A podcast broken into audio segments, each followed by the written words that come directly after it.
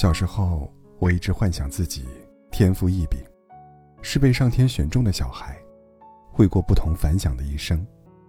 可是随着时间线拉长，我终于承认，命运对我眷顾一般。我是平均值，是中位数，是百分之九十九，是芸芸众生。你，也是这百分之九十九吗？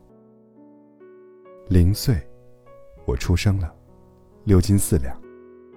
家人激动地围着我说：“看看，这大胖闺女。”那一年，中国新生儿的平均体重是六斤四两，我是那个平均值。七岁，考了人生第一个一百分，很骄傲。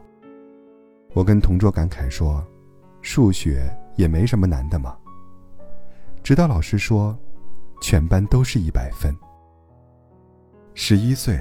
学校文艺汇演，被选中演一棵树。我对着镜子照了又照，细心揣摩演技。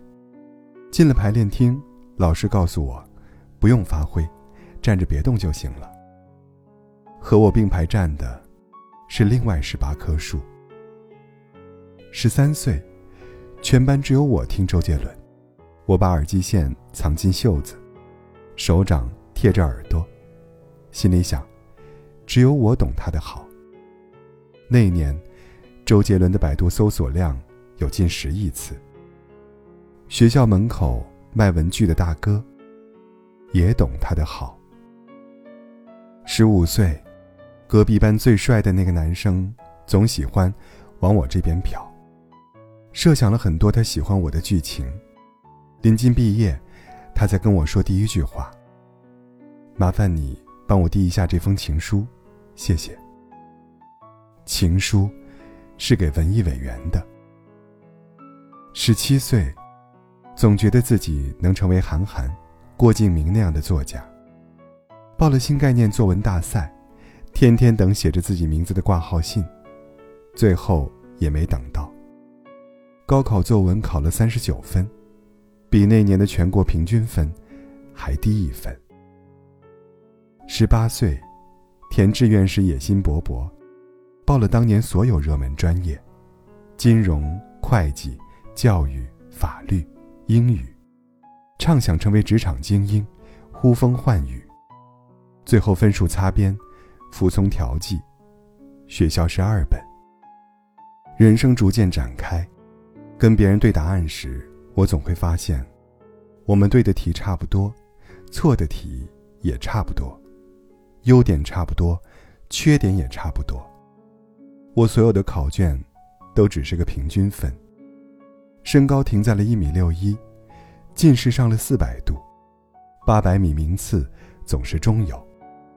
人生拥有的第一部手机是诺基亚五二零零。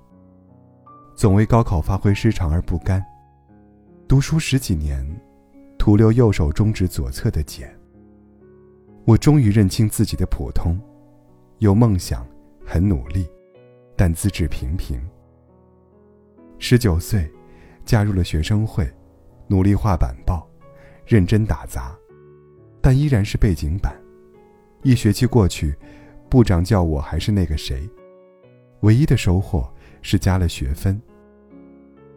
二十岁，开始学着化妆，画流行的一字眉，涂爆火的芭比粉口红。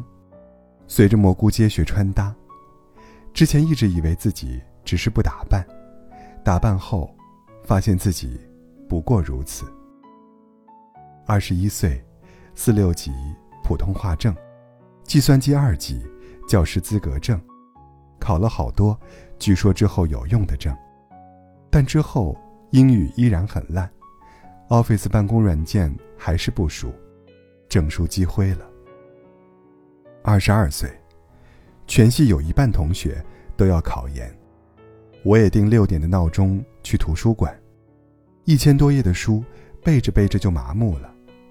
那年考研报名人数一百五十一万，录取率不到三分之一，我属于三分之二的未录取。二十三岁，海投简历一百份，做很多笔试，都没有下文。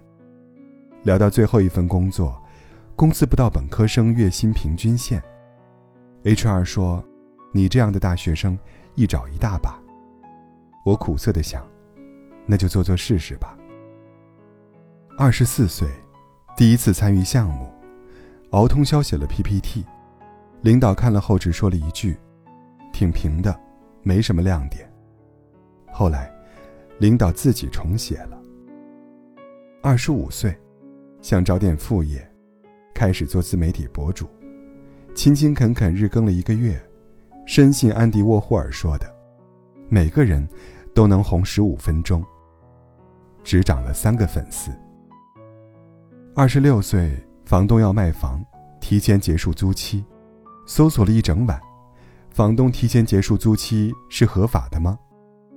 演练了一整晚怎么吵架，最后还是怂了。匆匆打包行李，搬了家。二十八岁，考虑过考公，买了全套学习材料，学不进去，觉得这辈子总要出国读一次研究生，攒了一年的钱，学费都没攒够，作罢了。我看着世界打向别人的聚光灯，突然明白一个道理：原来觉得自己不平凡，才是那件最平凡的事。我在路口站了很久，然后心甘情愿的和大多数人做了一样的选择。二十九岁，我相亲了五六次，一个普通北漂找了另一个普通北漂，掏空六个钱包，房子首付投入了我们的全部积蓄。虽然买在了高位，但搬进去那一天，我很开心。三十岁。因为请不到假，因为要方便亲友赶来，还是办了很传统的婚礼，婚期定在国庆，蜜月想去马尔代夫，预算有限，还是去了三亚。海，都是差不多的吧。三十一岁，每年初一和十五都会去雍和宫，开始许最平常的愿望，自己和家人都健康。三十二岁，承认升职无望，已经死了那条当大领导的心，没被裁员，还当上了部门小领导，也行，手头的项目都达标了，也没出什么岔子。嘴嗨躺平，月月满勤。三十三岁，基金买了医疗和白酒，赔了，看了看一直在往上走的金价，买了条金项链。保值。我妈笑话我说：“现在不觉得金子俗气了。”三十四岁，生了个孩子，六斤四两，依然是平均值。我和家人激动的看着他，笑得合不拢嘴，想给他起一个与众不同的名字，最后选了子涵。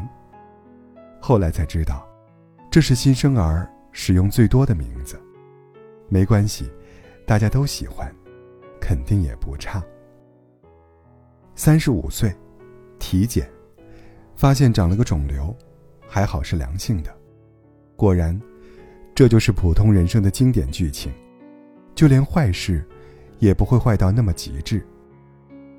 三十六岁，去看了周杰伦演唱会，他在台上说：“你们觉得我老了吗？”我在台下笑了。鼻子有点发酸。三十七岁，这年感觉跟三十六岁过得差不多。我普通的人生又平淡了一天，又复制了一年。我以为自己不只是个普通人，有我的孤独、梦想、光荣。我终究是个普通人，不拔尖。没经历大风大浪，没冲在最前面，也没垫底，没有成为特别的少数，但成为了幸福的大多数。没落下欢乐，没落下忧愁，对命运不太服气，但也会和命运做朋友。我完成的，是世界上最渺小的壮举。我和普通抗争了大半生。如今，终于承认，普通，也是一种奢侈的人生。